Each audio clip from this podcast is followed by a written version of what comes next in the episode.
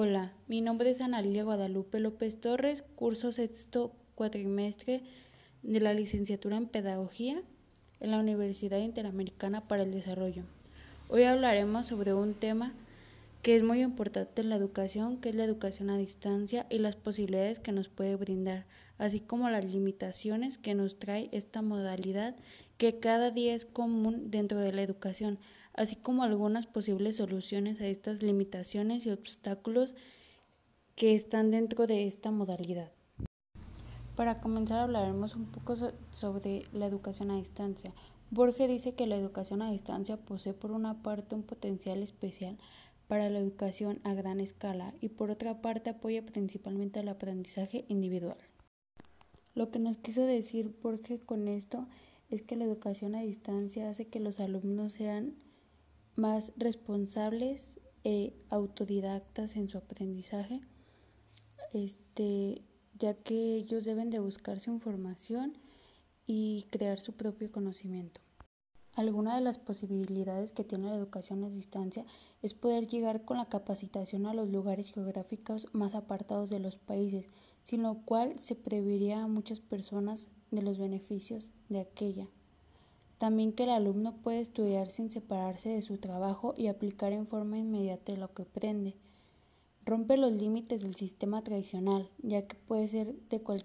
ya que cualquiera puede estudiar cualquier edad, en cualquier tiempo, lugar y trabajo, etc.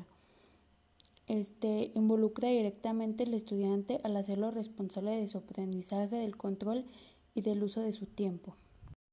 Pero por el contrario, también hay limitantes, la cual, las cuales pues a veces causan muchos conflictos en esta educación, ya que hay ciertos tipos de aprendizajes en el cual la educación a distancia se hace más difícil y exige mayor número de calidad y de recursos didácticos, la iniciación de un programa a distancia es bastante costoso y su nivel de equilibrio y rentabilidad y demanda bastante tiempo de los estudiantes. Requiere, requiere habilidades y comportamientos de estudio independiente de los alumnos.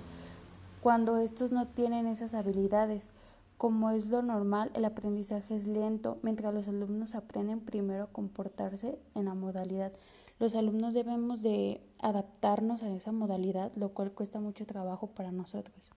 En resumen, la educación en línea tiene grandes ventajas, ya que los alumnos dentro de esta modalidad son más autodidactas y responsables en su aprendizaje, aunque por otro lado tienen algunos limitantes, pero siempre se puede encontrar una solución.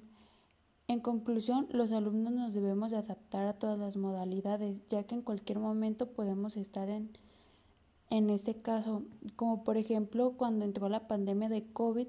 casi todos los alumnos estuvimos en esta modalidad de a distancia, lo cual a nosotros nos trajo muchos problemas porque no estábamos acostumbrados a,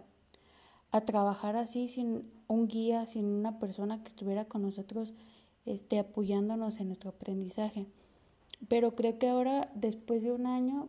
todos los estudiantes nos volvimos más autodidactas y responsables ya podemos hacer más trabajos, más investigaciones, este, de los cuales creo que ya esta modalidad para nosotros es más fácil de trabajarla.